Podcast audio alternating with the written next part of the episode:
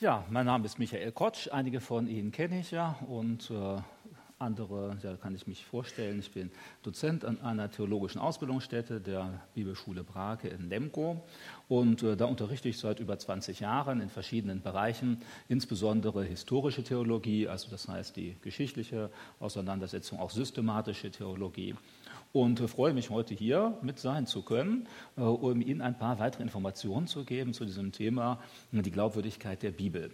Also eigentlich entsteht ja diese Frage dadurch, dass es eine ganze Menge Leute gibt, die auch durchaus zu Recht die Frage stellen, ist die Bibel glaubwürdig? Also zu Recht meine ich einfach damit, es gibt ja ganz viele Dinge, die man lesen kann. Da gibt es äh, alle möglichen, auch religiösen Bücher. Da hat man dann vielleicht mit einem Mormonen zu tun und der weist einen dann hin auf das Buch Mormon und da sagt er, ja, das musst du glauben, was darin steht.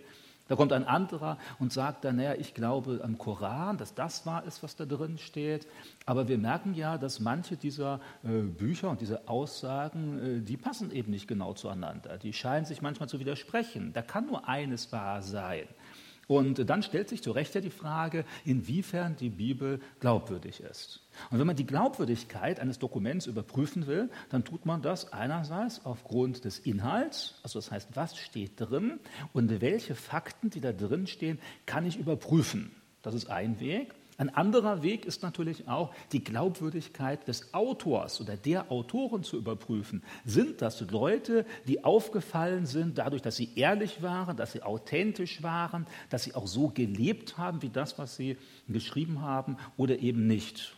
Und äh, dann natürlich äh, muss man auch prüfen, gibt es da stichhaltige Gründe, die gegen die Glaubwürdigkeit sprechen? Also gibt es da Leute, die plötzlich herausgefunden haben, dass da irgendetwas gefälscht ist, irgendetwas nicht stimmt? Und äh, heute sind wir eher in Deutschland in einer Zeit, äh, das werden Ihnen auch auffallen, wenn Sie im Fernsehen eine Dokumentation sehen oder bei YouTube oder in irgendeinem Zeitungsbeitrag. Das, was heute eher etwas in Mode ist im Umgang mit der Bibel, ist, die Bibel zu kritisieren. Und das liegt daran, äh, weil die meisten Medienschaffenden sind heute Atheisten oder Agnostizisten. Das heißt, sie haben wenig mit Religion zu tun, sagen das auch ganz offen und sind deshalb bei allem, was Glauben angeht und hier eben auch was christlichen Glauben angeht, eher etwas skeptisch. Das heißt ja nicht, dass ihre Gründe deshalb von vornherein falsch sein müssen.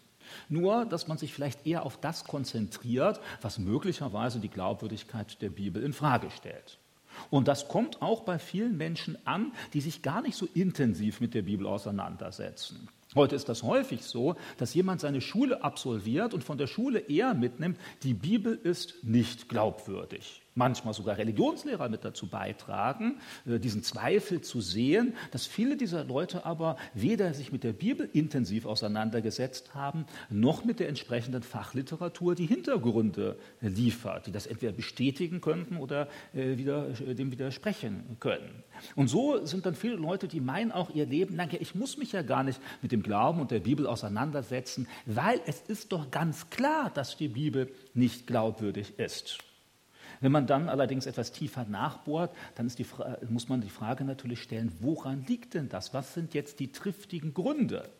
Und äh, ich kann heute Abend natürlich nicht auf alle eingehen, werde mich deshalb insbesondere auf die historischen Gründe konzentrieren. Also warum Menschen sagen, dass die Bibel historisch nicht glaubwürdig ist. Und ein ganz beliebtes Argument, was Sie fast in jeder Dokumentation wiederfinden, da wird dann gesagt, in der Bibel steht, und dann wird da etwas zitiert von einem König, einem Herrscher, einem Krieg oder sonst etwas. Und dann wird gesagt, es gibt aber keinen archäologischen Beweis dafür, dass das wirklich so stattgefunden hat.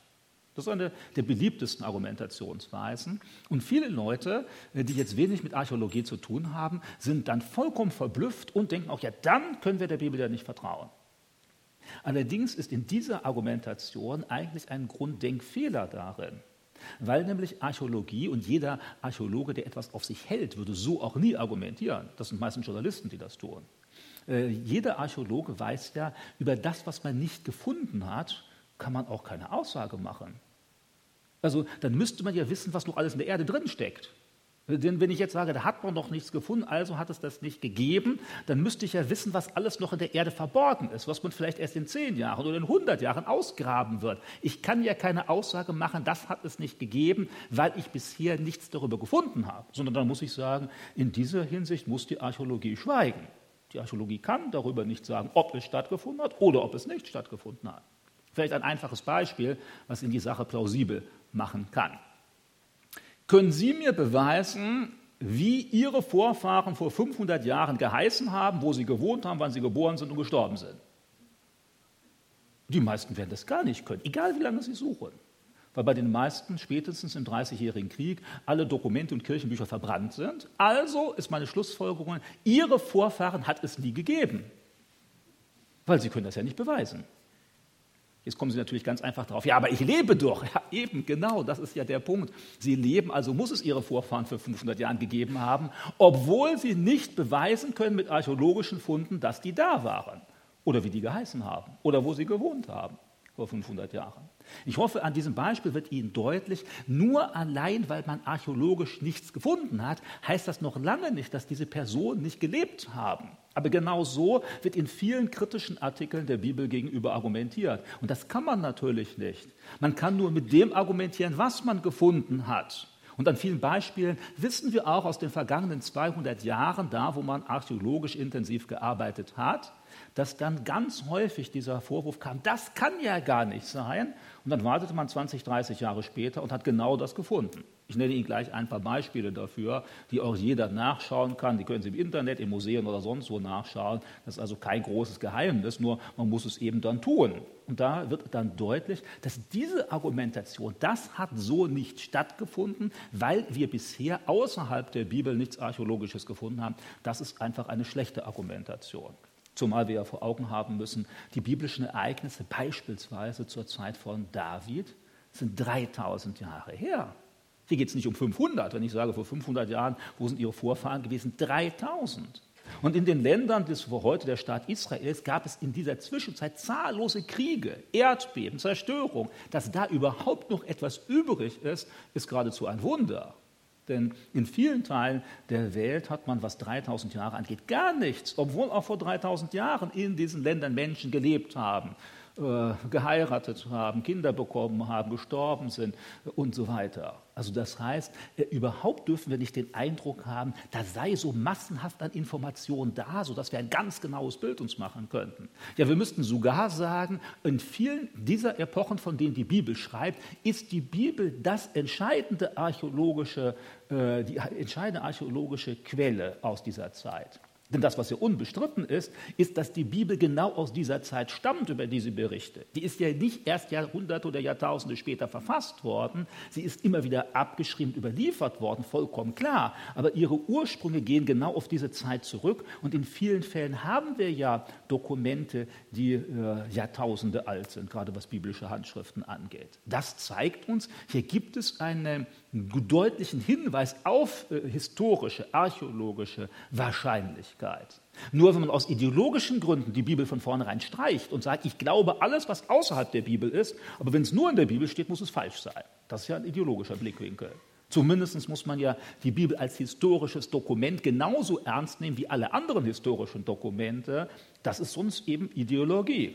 Ob man dem dann hinterher zustimmt oder nicht, ist was anderes, aber dann muss man gute Argumente liefern. So uns könnte ich ja an jedes andere Dokument aus der Geschichte genauso dieselben Ansprüche stellen, kann sagen, nee, wenn das hier nur drin steht und jemand anderes drin steht, dann stimmt das nicht. Das kann man natürlich so nicht machen.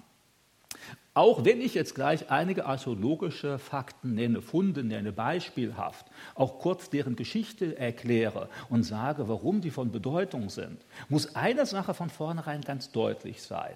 Wir können mit diesen archäologischen Funden die Glaubwürdigkeit der biblischen Berichte deutlich unterstützen. Was wir dabei nicht unterstützen können, was eben auch nicht geht, das sind die geistlichen Inhalte der Bibel. Und die sind die eigentlich entscheidenden.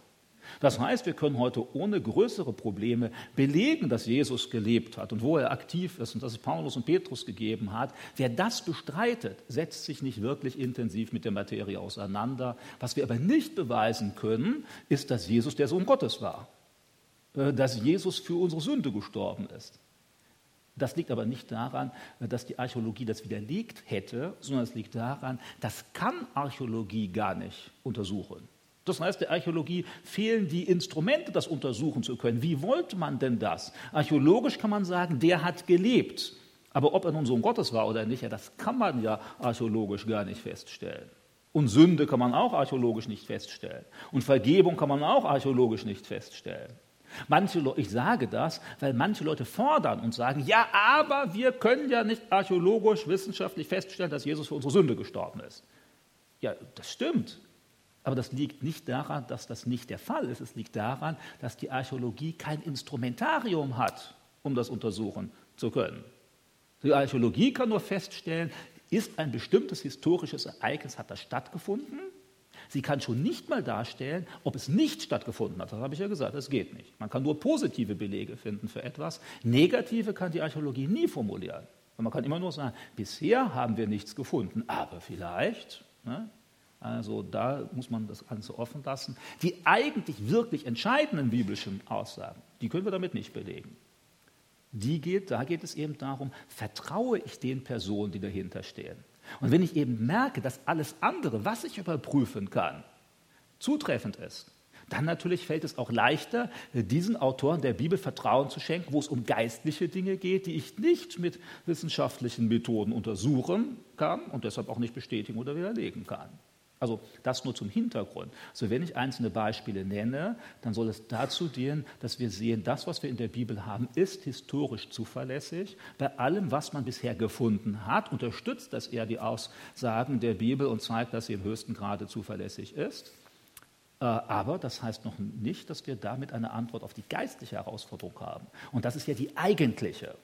Also, aber dass jemand sagt, die Bibel ist ein historisch äußerst eminent wichtiges und zuverlässiges äh, Werk, das muss jeder sagen, egal ob er Christ ist oder nicht. Und das ist gerade durch die letzten 200 Jahre der Forschung immer wieder bestätigt worden. Und deshalb nenne ich ja gerade auch Beispiele, wo früher Wissenschaftler gesagt haben, Archäologen, äh, Historiker, das kann, könne gar nicht stimmen. Und wo man dann im Verlaufe der Jahrzehnte gemerkt hat, doch, es stimmt und konnte das belegen, sodass wir heute eher sagen können, äh, es gibt ganz wenig, was dagegen spricht. Natürlich gibt es historische Dokumente, die nicht mit der Bibel einig sind. Was weiß ich, dann sehen Sie irgendeine Schlacht der äh, Syrer gegen die, das Volk Israel und dann in den syrischen äh, steht dann, wir waren die Sieger nicht? und äh, bei den äh, Israeliten steht dann, wir waren die Sieger, aber das hat ja nichts damit zu tun, dass wir gleich sagen, ah, die Syrer haben recht. Ich meine, wenn man eine Niederlage kassiert, dann versucht man das ja immer so ein bisschen irgendwie so wegzuerklären. Da muss man zumindest sagen, naja, die einen haben ein Interesse, die anderen haben ein Interesse, aber dann darf man nicht prinzipiell immer nur den Glauben schenken, die eine andere Aussage machen, als was wir in der Bibel finden. Also ich hoffe, jetzt ist deutlich geworden, wozu das, was ich jetzt gleich nenne, die Beispiele, die ich nenne, wozu die beitragen können. Beispiel Nummer eins. Also ich habe Ihnen zehn Beispiele rausgesucht, es gibt noch viel mehr, nur das ist ja auch keine Vorlesung von jetzt äh, einem ganzen Semester, sondern es sind Beispiele. Also Beispiel Nummer eins, Bild Nummer eins. Ja, ich denke, Sie werden das hier gleich erkennen. Das hier ist nicht die Zeichnung aus dem Kindergarten in Lichtenau, ne? sondern das hier ist ein kulturhistorisch eminent wichtiges, äh, wichtiger Fund, nämlich eine Felsenzeichnung aus dem heutigen Jordanien.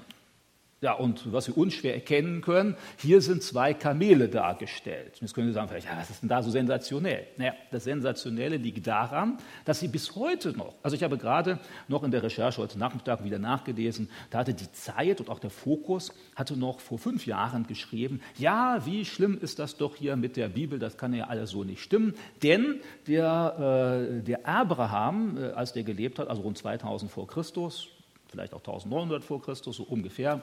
Da steht ja in der Bibel, der hätte Kamele gehabt und sein Diener sei mit dem Kamel da losgeritten und so weiter. Also all solche Geschichten. Und das könne ja gar nicht sein, weil das Kamel ja erst im 13., 14. Jahrhundert vor Christus domestiziert worden ist, also als Haustür gebraucht worden ist. Äh, hier wiederum genau die Argumentation, von der ich Ihnen gesagt habe, die ist ja problematisch. Hier hat man bis dahin lediglich eindeutige Funde vorlegen können, die auf das 13., 14. Jahrhundert zurückgehen. Und jetzt haben einige die Schlussfolgerung rausgezogen, weil wir bisher nichts weiteres gefunden haben. Deshalb waren die Kamele vorher nur wild und nicht domestiziert. Das ist aber irgendwie ein gefährliches Argument.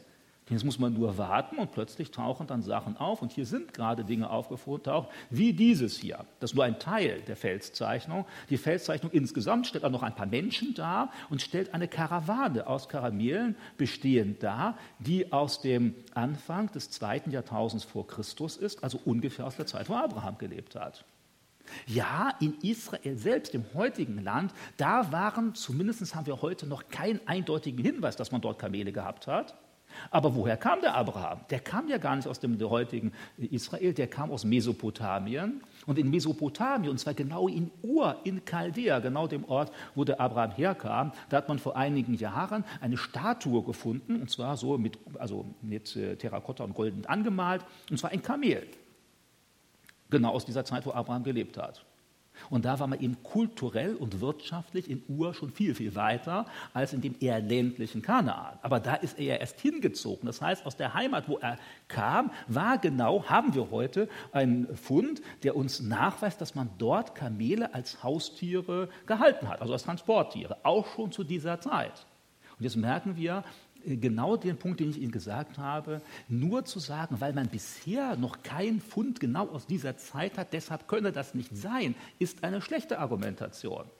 Weil wir merken dann Jahre später, kommen plötzlich solche Felszeichnungen aus dem ehemaligen Moab, also heutige Jordanien, oder eben Statuen aus dem äh, Ur in Chaldea, genau der Gegend, wo der Abraham hergekommen ist. Und da müssten wir dann heute ehrlicherweise sagen, also es ist nicht ausgeschlossen, dieser biblische Bericht, den können wir nicht einfach vom Tisch wischen, weil wir sagen, damals hätte es keine domestizierten Kamele gegeben, sondern es gibt eher deutliche Funde, die genau das andeuten, zumindest für diese Region, aus der der Abraham Abraham nach dem biblischen Bericht kommt. Und äh, so spricht dann eher mehr dafür als dagegen. Beispiel Nummer zwei. Beispiel Nummer zwei. Und zwar hier haben Sie, also für jemanden, der nicht Archäologe ist, der denkt sich, ach, Stein. Ne? Ja gut, es ist eben einfach ein Stein. Und dieser Stein, der kommt aus dem Tel Dan. Also Tell heißt eigentlich immer Schutthügel, archäologischer Schutthügel, meistens mit mehreren Zivilisationsstufen übereinander. Und diesen Tell Dan können Sie heute besichtigen. Der ist in einem Nationalpark im heutigen Staat Israel zu sehen, und zwar ganz im Norden an den Füßen des Golan. Äh, ganz in der Nähe davon, da ist der Dan-Fluss, der beginnt dort. Das ist einer der fünf Zuflüsse des Jordan. Da kommt ja auch Jordan, nicht? da ist der Dan auch wieder mit drin. Und Dan war einer der zwölf Stämme Israels gewesen. Und diese Stadt kam, stammte schon aus kanaanitischer Zeit, die man heute ausgegraben hat, erst vor wenigen Jahren ausgegraben hat. Und äh, da hat man festgestellt, in kanaanitischer Zeit, später wurde diese Stadt genau wie in der Bibel beschrieben, erobert und wurde es dann von Israeliten äh, besiedelt. Man hatte dort dann auch einen Altar gebaut, den wir im Alten Testament genannt finden, wo man den Baal angebetet hat. Auch den hat man ausgegraben. Genau das an diesem Ort, wo uns das die Bibel beschreibt. Und äh, die größte Sensation, archäologisch die Bibel betreffend, die man gefunden hat, ist dieser Stein. Der ist heute nicht mehr an Ort und Stelle, der ist heute im Museum, weil man sagt, den kann man ja nicht draußen da in der freien Natur liegen lassen. Und dieser Stein berichtet über eine kriegerische Auseinandersetzung. Es war eine kriegerische Auseinandersetzung der Syrer mit dem Haus Davids, steht da drauf. Und dieser Stein stammt nach einhelliger Meinung aller Archäologen aus dem 10. Jahrhundert vor Christus, das heißt genau aus der Lebenszeit Davids. Warum ist das nun wichtig? Weil es nämlich äh, immer wieder auch in äh, Auseinandersetzungen wird genannt, selbst äh, im Journalisten schreiben dann darüber, es sei gar nicht gesichert, dass David überhaupt gelebt habe, geschweige denn, dass er ein Königreich gehabt habe, wie das in, in der Bibel beschrieben steht. Sowas können Sie lesen, zum Beispiel bei dem Herrn Finkelstein, der ist auch Archäologe, ist ein Jude, ist ein säkularisierter Jude, und der hat dieses Buch geschrieben, auf Deutsch übersetzt heißt das Keine Posaunen vor Jericho. Und das ganze Buch hat nur den, die Absicht, zu erklären, dass alles, was in der Bibel steht, nicht stimmt. Hier macht aber selbst dieser Archäologe, weshalb andere Archäologen sich über ihn ärgern, macht genau diese Vorgehensweise. Fast ausschließlich wird argumentiert, bisher haben wir nichts gefunden, also kann das nicht so gewesen sein. Und als er das Buch geschrieben hat, dann war unter anderem eben, ja, man hat bisher eben nichts gefunden, was auf eine eindeutige Herrschaft des Königs David hinweist, also hat er nicht gelebt. Eine schlechte Argumentation. Erstmal, weil fast 3000 Jahre her ist, das ist ja sowieso ein Wunder, wenn wir überhaupt etwas finden. Und zwischenzeitlich hat man Sachen gefunden. Und zwar nicht nur in Tel Dan, sondern auch in Jerusalem, in der Stadt Davids. Können Sie heute als archäologischen Park anschauen, können da durchgehen, sich das erklären lassen. Da hat man nämlich Grundmauern gefunden einer Palastanlage aus der Zeit Davids, genau an der Stelle, die in der Bibel erwähnt wird, wo David sein Haus, seinen Palast gebaut hat. Wo wir hinterher die Geschichte von Bathseba und seinem Ehebruch und sowas haben. Das ist ja alles genau diese Stelle. Und hier haben wir weit entfernt, ganz im Norden Israels, am Fuß des Golan, einen eindeutigen archäologischen Hinweis aus das Haus Davids. Haus David meint in der damaligen Sprache, das ist ja hier auf Hebräisch geschrieben, meint die Herrschaft Davids, die Herrscherfamilie. So, als wenn wir vom Haus Habsburg reden ne? oder so, dann ist genau das damit gemeint. Also muss hier eine Art Dynastie David gewesen sein, die weit über Jerusalem hinaus bekannt war. Das kann nicht nur irgendein äh, Stammesführer eines kleinen Hirtenstammes gewesen sein, sonst hätte man darüber nie geschrieben. Und hier ein eindeutig archäologischer Hinweis, der vor wenigen Jahren gefunden ist, heute im Museum liegt, also die äh, Stele hier von Tel Dan, also wo man das gefunden hat. Deutlicher Hinweis auf die historische Zuverlässigkeit der Bibel, was David und seine Geschichte, was Davids Herrschaft in Jerusalem angeht. Ja, dann nehmen wir das nächste. Und hier haben Sie eine Inschrift, die stammt jetzt aus Jerusalem. Ist heute allerdings auch im Museum, wenn man die an der ursprünglichen Stelle entfernt hat. Falls Sie mal nach Jerusalem kommen, äh, ich mache regelmäßig auch Studienreisen dahin und eine der Sachen, die ich ganz gerne mache mit den Leuten, die dabei sind, so ein Gang durch den Hiskia-Tunnel. Also, weil das ist dann einfach Archäologie mal hautnah erlebt und das noch mit ein kleines bisschen ja, so Spannung da drin für diejenigen, die das gerne mögen. Diesen Hieskir-Tunnel hat man Ende des 19. Jahrhunderts entdeckt und vorher hatten viele gesagt, das könne gar nicht sein, das sei freie Fantasie in der Bibel, weil da wird an zwei Stellen vom König Hieskir erwähnt, dann kommt äh, ein Kriegszug, die Stadt Jerusalem wird belagert und dann wird gesagt, gerade bevor das kommt, lässt er unterirdisch durch den Felsen einen Wasserkanal graben, damit das, die Wasserquelle des Gihorn, die außerhalb der Stadtmauer ist, unterirdisch in die Stadt, in den Teich Shiloah hineingelassen äh, werden kann. Und das ist dann im Laufe der Geschichte alles zugeschüttet worden, alles mit äh, Schutt und so durch die vielen Kriege, die da waren. Und Ende des 19. Jahrhunderts hatte man das ausgegraben. Und äh, da war genau dieser Kanal an der Stelle, wo man ihn vermutet hat, Jetzt könnte man natürlich immer sagen, ja, das kann ja zu irgendeiner Zeit gegraben worden sein. Aber in der Mitte dieses Kanals, und zwar da wird dann auch genau noch erwähnt, welche Technik sie gemacht haben, und zwar hier auf diesem äh, Ding da, also das ist Althebräisch, und da hatte man, äh, wird dann drauf geschrieben, dass sie von zwei Seiten aus vorgegraben haben, und das kann man bis heute auch noch sehen. Man kann heute durch diesen äh, Tunnel hindurchgehen, der ist gerade so breit jetzt wie ich ungefähr, und an manchen Stellen so drei Meter hoch, an anderen muss man den Kopf etwas einziehen, und unten fließt das Wasser des Gihorn. Also dann, dann, geht man da durchs Wasser durch, nicht wartet da so, äh, fast ein, also etwas über ein halber Kilometer, kommt einem aber länger vor, wenn man da durchläuft, weil es ja alles total dunkel ist, nur mit der Taschenlampe. Und, äh, und in der Mitte, da wo die beiden Trupps aufeinander gestoßen sind, da hat damals König Hiskia diese Tafel anbringen lassen, sozusagen in Erinnerung an seine Ingenieurleistung. Der wollte sich ein bisschen loben damit, dass er das so geschafft hat. Und das war eben verschüttet über ja, 2500 Jahre hinweg. Dann hat man es wieder ausgegraben, hat auch diese Inschrift gefunden, hat die dann rausgeholt und ins Museum gebracht. Wie gesagt, durch den Tunnel kann man heute durchgehen. Ebenfalls ein Punkt, wo über viele Jahre hinweg gesagt wurde, nee, das kann ja gar nicht sein, mit den technischen Möglichkeiten der damaligen Zeit, so unterirdisch einen Wassertunnel äh, bauen. Wie wollen die das denn? Die haben ja weder Presslufthammer noch Dynamit noch sonst irgendwas und äh, navigieren können sie da unterirdisch auch nicht. Aber ja, haben sie, wenn man den anschaut, der ist so ein bisschen gebogen. Nicht? Also die haben scheinbar dann auch mal in die falsche Richtung gegraben, aber dann haben sie sich doch getroffen. Und da merken wir, das hat geklappt. Nicht? Die haben dann außen die Gihonquelle zugemacht, damit die Feinde das nicht finden, weil Wasser ist da rar in der jüdischen äh, Bergland. Aber innen drin haben sie dann das Quellwasser gehabt unter der Mauer durch. Also, wie gesagt, wenn Sie wollen, können Sie heute da durchlaufen. Äh, also nicht einfach so, Sie müssen sich halt anmelden nicht, und so, aber dann können Sie sich das anschauen und das können Sie dann im Museum sehen. Wiederum ein Hinweis, dass ganz konkrete Aussagen, die in der Bibel erwähnt werden, sich auch archäologisch belegen lassen. Also hier ja Details eigentlich dieses unterirdischen Wassertunnels. Dann das nächste. Ja, das hier ist jetzt ein ganz neuer Fund. Der ist eigentlich erst im Sommer dieses Jahres publiziert worden in Jerusalem. Ich habe Ihnen ja gesagt, dass man in der Stadt Davids, wie sich das nennt, also da, wo man diese, unter, äh, diese äh, ausgegraben hat, diese Fundamente der Palastanlage Davids, dass man direkt davor, also müssen Sie sich vorstellen, das ist am Hang, das ist ein Hang, oben an dem Hang, da sind die Grundmauern der Palastanlage, wo man dann runterschaut ins Kidron-Tal hinunter, dann waren da unten einzelne, äh, nach dem damaligen Vorstand etwas vornehmere Wohnungen gewesen. Äh, sogar eine der Wohnungen hat sogar eine feste Toilette. Ich, haben Sie wahrscheinlich zu Hause auch. Aber das war damals für die Zeit eben noch etwas Seltenes, etwas Außergewöhnliches. Die meisten Leute sind einfach nach draußen gegangen, haben irgendwo dann äh, sich erleichtert. Aber da war eine Toilette, das heißt, es war ein vornehmes Haus. Und dann hat man da in den letzten Jahren immer weiter ausgegraben. Also das letzte Mal war ich da im Mai dieses Jahres, da waren wir immer noch weiter beim Ausgraben. Und da hat man in diesen Ausgraben in diesem Jahr dieses hier gefunden. Das ist eine Bulla oder Plural Boulet.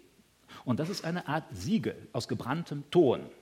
Und das Besondere ist von diesem hier, hier wird nämlich, also diese Siegel hat man benutzt, um Schriften zu versiegeln. Also wir haben irgendwas aufgeschrieben, auf eine Papyrusrolle zusammengedreht und dann wurde da mit Wachs ein Siegel drauf gedrückt. Und diese hier ist aus gebranntem Ton.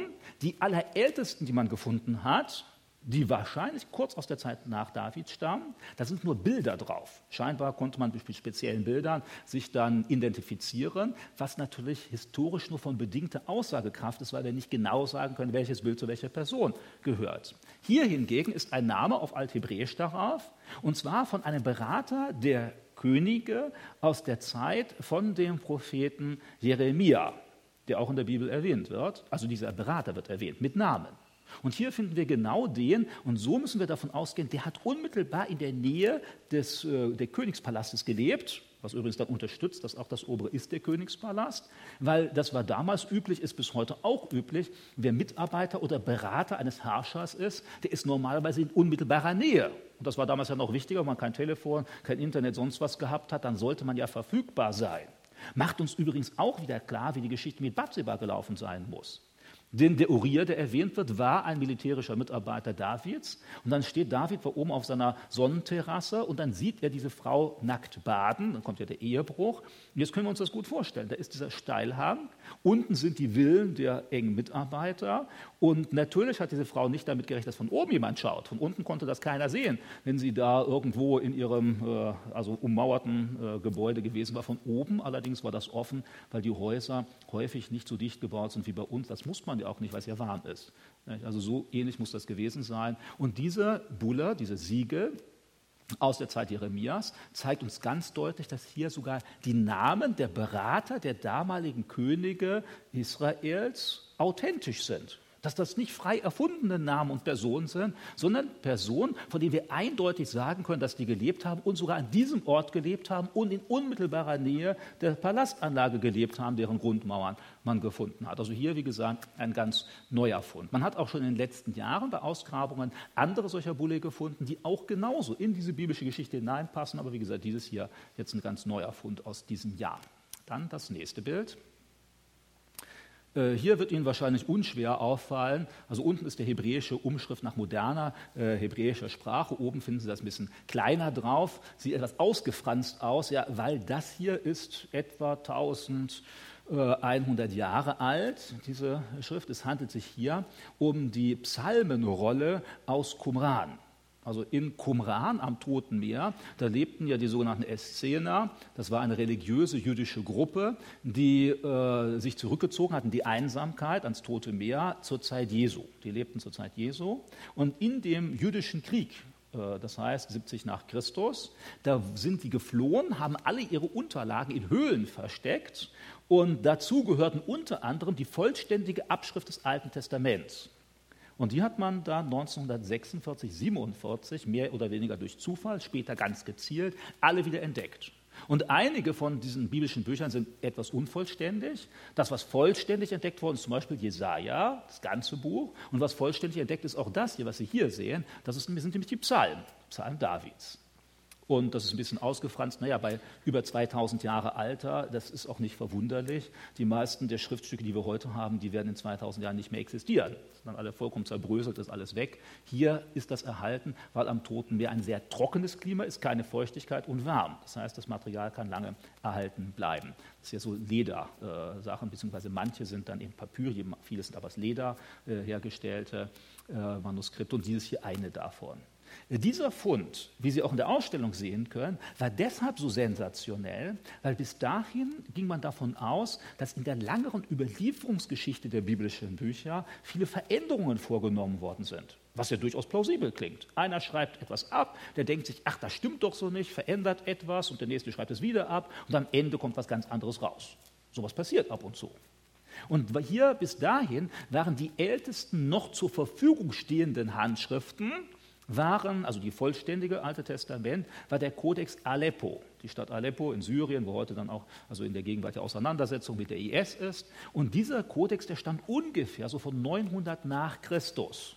900.000 nach Christus, was ja schon sehr alt ist, das heißt über 1000 Jahre alt. Ich vermute, Sie haben zu Hause keine 1000 Jahre alten Bücher. Wir halten manchmal schon welche für alt, wenn sie 100 oder 200 Jahre alt sind, aber 1000 ist schon sehr viel.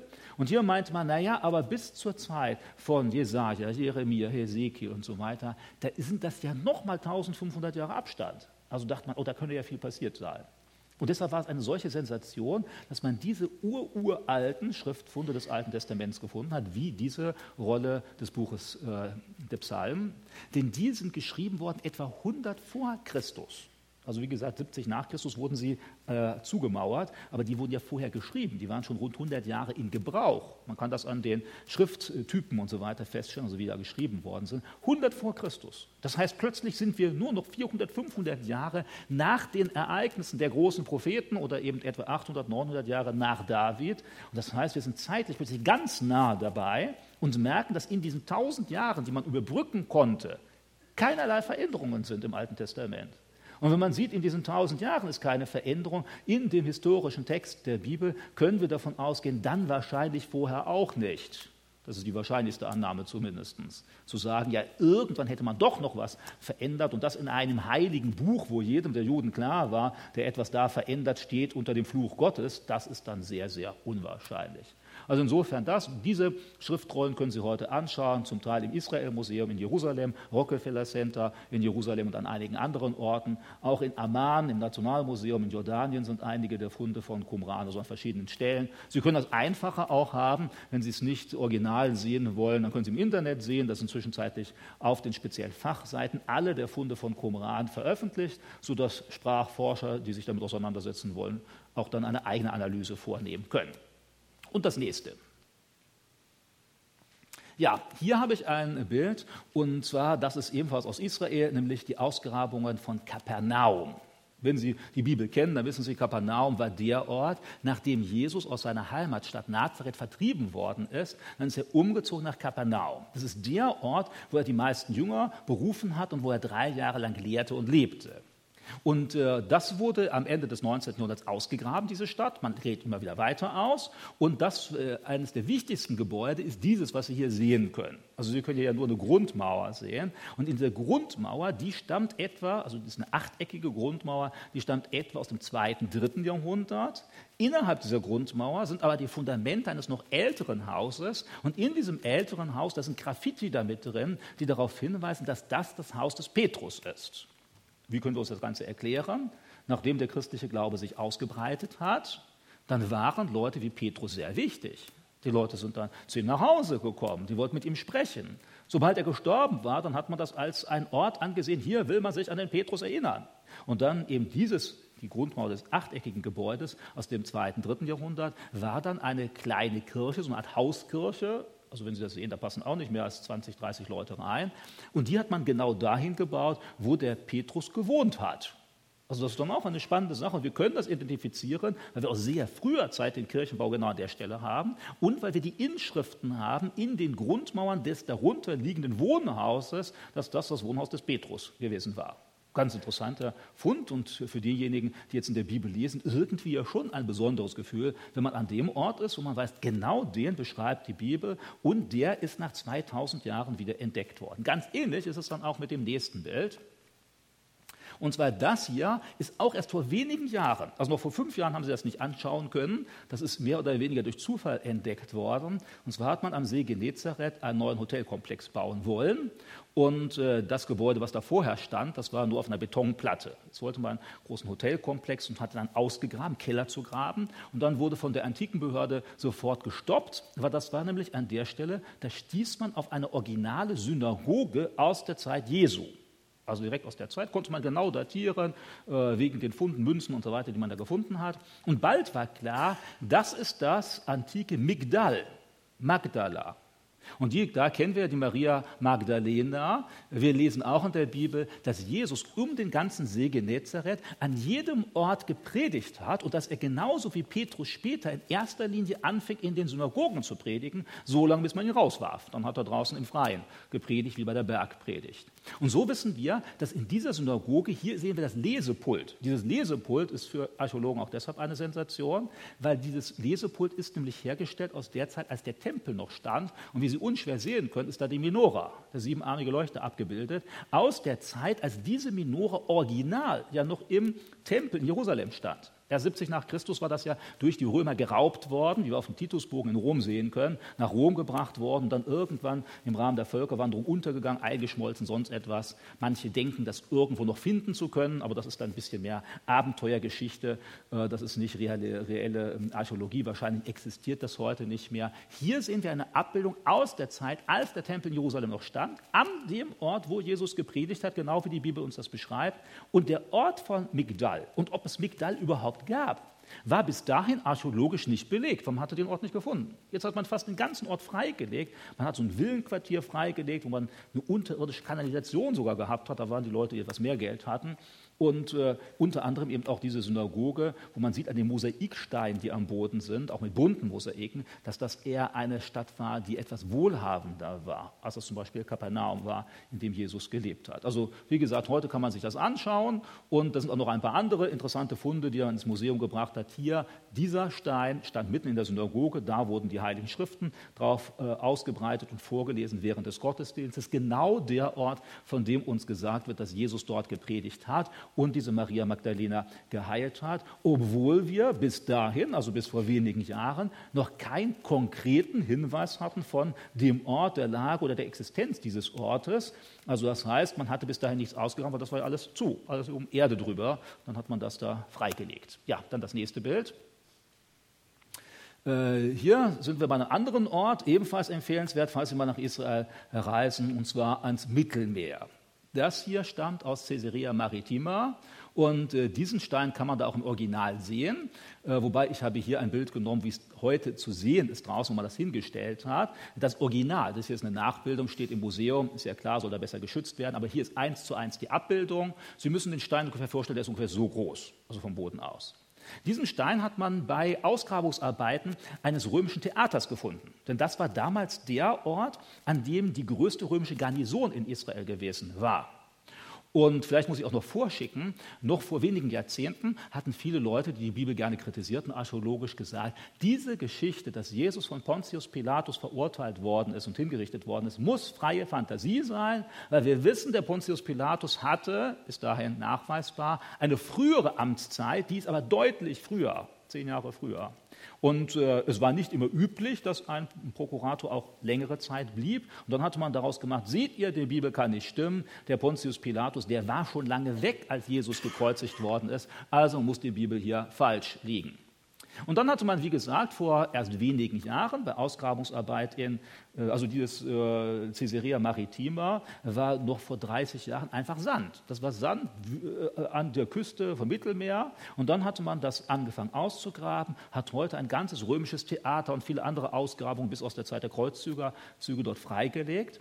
Und unter anderem hat man, als man eine Treppe ausgegraben, hat sich das genauer angeschaut und festgestellt, dass bei dieser Treppe Inschriften da waren. Man hat damals mit Recycling, Baurecycling betrieben. Da hat man diesen Stein, der archäologisch höchst wertvoll ist, einfach ein bisschen abgehauen, die Kanten und dann wieder als Treppenstufe benutzt. Und als man nachgeschaut hat, hat man festgestellt, hier ist eine Widmung drin. Da steht nämlich Prokurator Pontius Pilatus bittet die Götter um Segen und so weiter für dieses Bauwerk. Also der Pontius Pilatus, da steht auch noch ein Datum dabei, mit Kaiser und so weiter, wann der regiert hat. Und das ist genau die Zeit, in der Jesus, also in der der Bibel steht, dass Jesus gelebt hat und gekreuzigt worden ist. Und da steht drin, dass gerade zu dieser Zeit der Pontius Pilatus in Caesarea Maritima, da wo der Sitz der römischen Prokuratoren war, ein Bauwerk eingeweiht hat. Und zwar als, als äh, amtierender Prokurator. Das ist, macht man ja heute auch noch so. Nicht? Manchmal so Grundsteinlegung, dann kommt da irgendwas rein, so eine Rolle und so. So ähnlich hat man das auch und hat es dann hier wiedergefunden. Also hier ein eindeutiger archäologischer Hinweis auf die Korrektheit der biblischen Angaben, was jetzt den ganzen historischen Hintergrund angeht. Ja, noch eine nächste Sache. Ja, und zwar hier ist ein Fragment aus einer der Höhlen von Qumran, und zwar von Höhle 7. Das ist äh, der 7Q5, also fünfte Dokument, was man da in der siebten Höhle gefunden hat. Und hier gehen einige Papyrologen davon aus, dass wir den ältesten Teil des Markus-Evangeliums vor uns haben. Da diese Höhle ja verschlossen worden ist, kurz vor 70 nach Christus, würde das bedeuten, dass wir ein sehr, sehr altes haben. Das heißt ungefähr zu der Zeit, als das Markus-Evangelium geschrieben worden ist. Also das heißt, das müsste dann, äh, aber wie gesagt, Sie sehen, es sind ja nur wenige Buchstaben darauf, von daher, man ist nicht ganz sicher, aber es gibt starke Argumente, die dafür sprechen, das ist ein Fragment des Markus-Evangeliums. Das würde ganz eindeutig dagegen sprechen, dass wir sagen, das erst Generationen später aufgeschrieben, mit viel Fantasie, sondern das ist ein Dokument, das stammt direkt aus der Zeit, als die Jünger noch gelebt haben. Also zu diesem Zeitpunkt. Und noch das nächste, das nächste ist der Papyrus äh, 52. Den kann man eindeutig zuordnen. Das ist nämlich eindeutig ein Teil aus dem Johannesevangelium, hatte man in Ägypten gefunden und stammt etwa von der Zeit 100 bis 105 nach Christus. Und wir wissen eindeutig, dass der Johannes, der Jünger Jesu, etwa 90, 92, 93 nach Christus gestorben ist und auch bis dahin dann noch seine Offenbarung geschrieben hat, etwas früher das Johannesevangelium geschrieben hat. Hier haben wir also einen Originalteil, nicht von der Handschrift des Johannes, Johannes, das können wir ja nicht vergleichen, aber wir haben einen äh, Teil des Johannesevangeliums aus allerfrühester Zeit, wo die Augenzeugen der Jünger, die, die mit ihm zusammengelebt haben, noch gelebt haben, die bestätigen konnten, war das von ihm oder nicht. Also keine lange Überlieferungsgeschichte mit vielen Veränderungen, sondern sozusagen aus der Lebenszeit und hier merken wir, das war dann nicht nur äh, in Kleinasien bekannt, wo der Johannes ja lebte. Der war ja in Ephesus in den letzten Jahren seines Lebens, sondern in Ägypten, also einem ganz anderen Teil des Römischen Reiches. Von daher sagt uns das auch eindeutig, dass diese biblischen Schriften nicht irgendwo Geheimschriften waren, sondern offensichtlich weit verbreitet gewesen war. Also wenn das hunderte Kilometer entfernt gefunden ist und wir davon ausgehen müssen, das war ja nicht das Einzige, sondern das ist das Einzige, was wir im Moment vorliegen haben, was ganz eindeutig zeigt, auch diese biblischen Bücher sind genau aus der Zeit, die sie sie angeben. Sind also jetzt nicht irgendwann später äh, pseudoepigraphisch oder sowas geschrieben, wie viele der apokryphen Evangelien. Also wenn Ihnen jemand das Judas-Evangelium, Barnabas-Evangelium vorlegt, die stammen alle erst aus der Mitte des zweiten, dritten, vierten Jahrhunderts. Das heißt, die sind nicht vergleichbar mit denen, die wir in der Bibel haben, weshalb sie in der Zusammenstellung der neutestamentlichen Schriften auch nie ernsthaft diskutiert worden sind. Also hier ein weiterer Hinweis auf den Papyrus im Papyrus 52, auf ein sehr altes Fragment aus der Zeit der Jünger äh, vom Johannesevangelium. Ich glaube, das war jetzt auch das letzte, wenn ich das richtig in Erinnerung habe. Kommt da noch was? Das war's, ja? Genau. Das waren jetzt zehn Beispiele. Also zehn Beispiele habe ich Ihnen auch angekündigt, die deutlich machen, dass die Angaben, die wir in der Bibel haben, wirklich Hand und Fuß haben und zuverlässig sind. Das ist hier keine vollständige Aufzählung kann ich Ihnen Bücher in die Hand drücken. Da sind dann noch viele, viele andere, die dokumentiert sind. Was hier deutlich wird, ist nicht, dass wir dadurch beweisen können, Jesus für unsere Sünden gestorben. Was wir beweisen können, ist aber, dass die Angaben, die wir in der Bibel haben, sofern archäologische Aussagen dazu vorliegen, dass die glaubwürdig und zutreffend sind.